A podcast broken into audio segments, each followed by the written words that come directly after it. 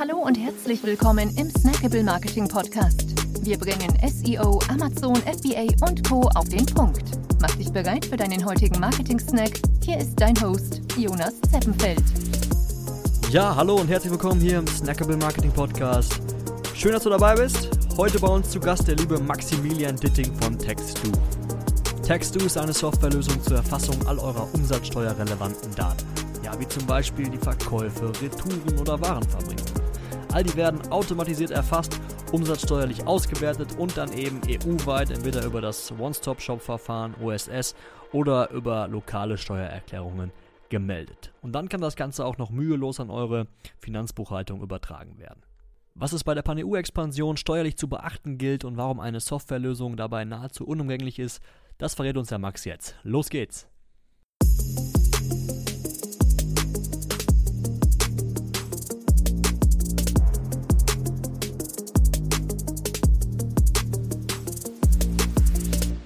Hi Max. Moin. Freue mich sehr, dass es geklappt, dass du die Zeit gefunden hast. Ähm, ja, erzähl uns doch erstmal, wer du überhaupt bist und wer Text2 ist. Genau, gerne. Ähm, Jonas, vielen Dank schon mal, dass ich hier sein darf. Ähm, genau, ich bin Max. Ich bin jetzt seit äh, zweieinhalb Jahren ungefähr, nicht ganz, äh, bei Text2. Und ähm, wir unterstützen im Endeffekt äh, Händler bei der automatisierten und sicheren Internationalisierung und Skalierung ihrer E-Commerce-Unternehmen. Das heißt, äh, was eben die Herausforderungen Umsatzsteuer, Finanzbuchhaltung, sowas angeht. Sehr cool. Und genau dazu hast du uns heute ein paar Tipps mitgebracht, ja, was man als Amazon-Seller ähm, ja, in der Paneu-Skalierung, Expansion, was man da steuerlich beachten sollte, unter anderem. So ja? ist es, ja. Dann schieß gerne mal los. Genau, gerne. Also ähm, ich habe in der Zeit, wo ich jetzt bei Textu bin, ähm, natürlich viele Kunden bei der Internationalisierung im Rahmen eben ne, von Amazon, PanEU, CEE e begleitet und weiß, glaube ich, auch ganz gut, welche Herausforderungen dann hier auftreten auf Händlerseite und genau wie du sagst, ähm, darum soll es heute so ein bisschen gehen. Ähm, das heißt, ich erzähle euch hier einfach ein bisschen ähm, mehr und gebe euch konkret ein paar Tipps mit, ähm, wie ihr die Vorteile des Amazon Pan-EU-Verfahrens, ähm, also die Lagerhaltung im Ausland, sicher und effizient nutzen könnt und damit dann euer Business auch erfolgreich international ausrichten könnt. Ja. Fangen wir mal gerne mit dem ersten Tipp gleich an. Und zwar sich die Frage zu stellen, welche Pflichten damit einhergehen. Ja, weil zuerst einmal stellt sich ganz sicher die Frage, was ich umsatzsteuerlich beachten muss oder sollte sich die Frage stellen, ähm, wenn ich eben ausländische Warenlager nutze, ja, wie bei Amazon Pan-EU eben. Wichtig ist, ihr als Online-Händler benötigt immer eine Umsatzsteueridentifikationsnummer in jedem Land, wo Amazon für euch auch lagert. Ja? Und das bedeutet eben auch, dass ihr dort laufende Meldungen abgeben müsst und dafür am besten eine steuerliche Vertretung benötigt, die eben auch bei Rückfragen die Kommunikation mit den Behörden übernimmt und weiß, welche Dokumente und Besonderheiten in diesem Land zu beachten sind. Ja, diese innergemeinschaftlichen Verbringungen, also die Lagernutzung, die sind eben nur dann steuerfrei, wenn man dort eben eine UST-ID vorweisen kann und darüber hinaus auch seiner Dokumentationspflicht im Rahmen der sogenannten Proforma-Rechnung nachkommt.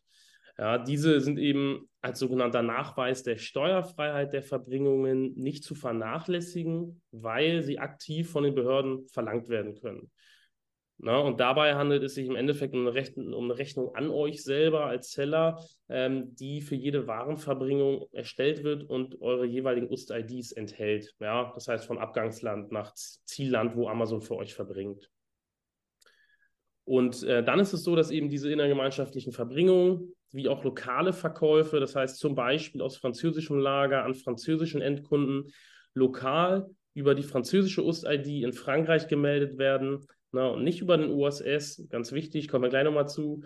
Und ähm, was auch nochmal ganz wichtig in diesem Kontext, äh, Kontext ist, zu beachten, dass umsatzsteuerliche Registrierungen je nach Land zwischen sechs und zwölf Wochen dauern können. Ja, das ähm, liegt dann einfach an den Behörden, wo dann diese Dokumente im Endeffekt liegen. Und dieser Vorlaufzeit sollte man sich dann ähm, im Endeffekt schon bewusst sein, wenn man dieses Thema auch angehen möchte, weil äh, umsatzsteuerlich sauber ist es natürlich nur, wenn man eine Lagerung beginnt, nachdem eine UST-ID dann auch vorliegt.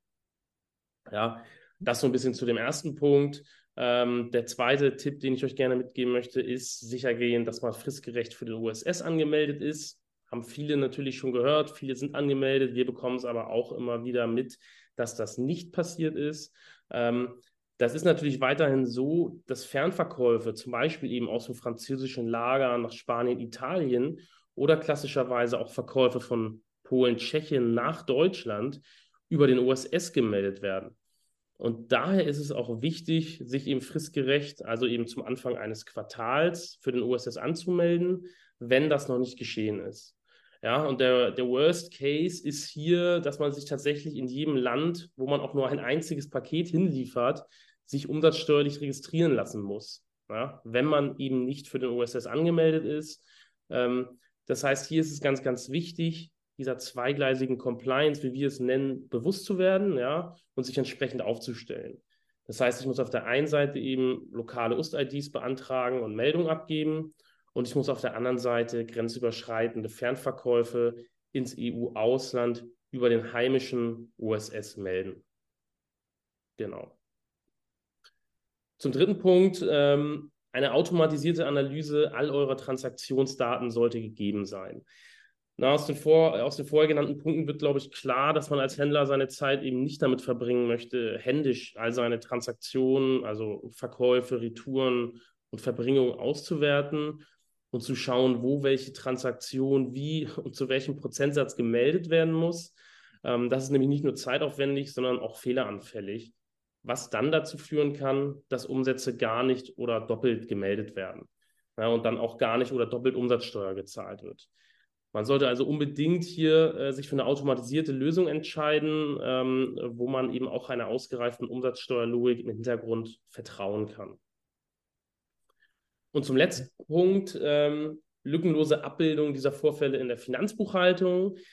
Denn es, äh, wir sagen es immer wieder, die Themen Umsatzsteuer und Finanzbuchhaltung gehen Hand in Hand. Ja, zum einen einfach deswegen, weil Betriebsprüfungen immer mit der Finanzbuchhaltung anfangen werden und zum anderen, weil meistens der Steuerberater die USS-Meldung für seinen Mandanten über Dativ abgibt. Ja, und um also konsistente Daten von der FIBU bis in alle Umsatzsteuermeldungen zu gewährleisten, sollte man eben hier auf eine automatisierte Lösung setzen, ähm, die dann eben all eure umsatzsteuerlich ausgewerteten Transaktionen am besten direkt ins Dateformat überträgt und dem Steuerberater zur Verfügung stellt. Ja, und um dann noch äh, weitere manuelle fehleranfällige Arbeit zu reduzieren, sind im Optimalfall natürlich auch Geschichten wie die Amazon-Gebühren und eingehende Zahlungen bereits automatisiert erfasst und zugeordnet. Ähm, mit der intransparenten Darstellung und Verbuchung der Amazon-Gebühren haben bestimmt viele schon Erfahrungen gemacht an der Stelle. Ähm, hier gibt es auch ordentlich Potenzial, um Zeit und Nerven und Kosten einzusparen. Ja, also was kann man zusammenfassend eigentlich sagen? Bevor ihr mit dem Thema Pan-EU und Internationalisierung startet, solltet ihr euch ganz genau anschauen, ob ihr diese Punkte bereits berücksichtigt. Denn ihr wollt euch als Händler im Zweifel auf andere Dinge konzentrieren als das Thema Umsatzsteuer und Finanzbuchhaltung, sondern wahrscheinlich eher darauf, wie ihr euer Produkt in den jeweiligen Ländern am besten vermarktet und hier erfolgreich auch wirklich expandieren könnt. Wir bei Textu bieten dafür dann tatsächlich eine ganzheitliche Lösung. Das heißt, über unsere Schnittstellen können wir erstmal alle Transaktionen automatisiert erhalten und auswerten. Ähm, darüber hinaus haben wir ein Partnernetzwerk an Steuerberatern in allen Ländern, die für unsere Kunden dort umsatzsteuerlich, ähm, ja, die unsere Kunden dort eben umsatzsteuerlich registrieren und im Abschluss dort Meldung abgeben. Und ähm, dann ist es so, dass wir dann auch direkt diese ganzen Daten ins Dateformat übertragen, samt Amazon-Gebühren und eingehenden Zahlungen über den Amazon-Marktplatz und den Steuerberater direkt zur Verfügung stellen. Das heißt, ähm, wir machen das jetzt wirklich seit ähm, ja, fünf, sechs Jahren und mit uns muss man sich hier als Partner über diese vorher genannten Probleme also keine Sorgen machen ähm, und kann sich eben auf sein Kerngeschäft konzentrieren. Das ist auch die Vision bei uns bei Textu, dass wir für unsere Kunden das internationale Verkaufen so einfach wie möglich machen und eben hier im Beispiel von PanEU alle einhergehenden Pflichten dann auch abdecken können. Genau. Ne? Und wenn ihr dazu noch mehr erfahren möchtet, äh, findet am 20.04. tatsächlich auch noch unser Webinar statt nie wieder doppelt Umsatzsteuer abführen, Tipps und Tricks für Online-Händler. Kurz entschlossene können sich dafür gerne noch anmelden. Den Link findet ihr ähm, auch in der Beschreibung und alternativ findet ihr dort auch einen Link, wo ihr euch jederzeit ein unverbindliches Erstgespräch bei uns buchen könnt, wenn ihr nochmal Lust habt, sich, ähm, wenn ihr nochmal Lust habt, euch damit äh, bei uns zu melden und sich über diese Themen zu unterhalten. Genau. Genau, da muss ich fast nichts mehr ergänzen. Vielen Dank, Max. Ähm, ja, wir packen alles in die, alles in die Show Notes, ja, auch ähm, dein LinkedIn-Profil. Ich denke, wenn jetzt jemand noch, noch konkretere Fragen dazu hat, kann man auch mit euch dann einfach mal in den Call springen. Richtig? Genau, absolut. Ne, können wir ganz entspannt mal halbe Stunde bis Stunde, 20 Minuten, je nachdem, schnacken, schauen, wie sieht das Setup aus, was habt ihr für Fragen, wie sind die Herausforderungen ähm, und dann eventuell auch, wie können wir das vielleicht lösen zusammen. Sehr cool. Wie gesagt, packen wir alles in die, in die Show Notes. Vielen Dank dir, Max. Ja. Jonas, ich danke dir, hat mir Spaß gemacht. Danke für die Einladung. Bis bald. Ciao. Bis dann, ciao. Wir freuen uns sehr, dass du dabei warst. Wenn dir die heutige Episode gefallen hat, dann abonniere und bewerte uns gerne. Bis zum nächsten Mal und stay tuned. Dein Dive Team.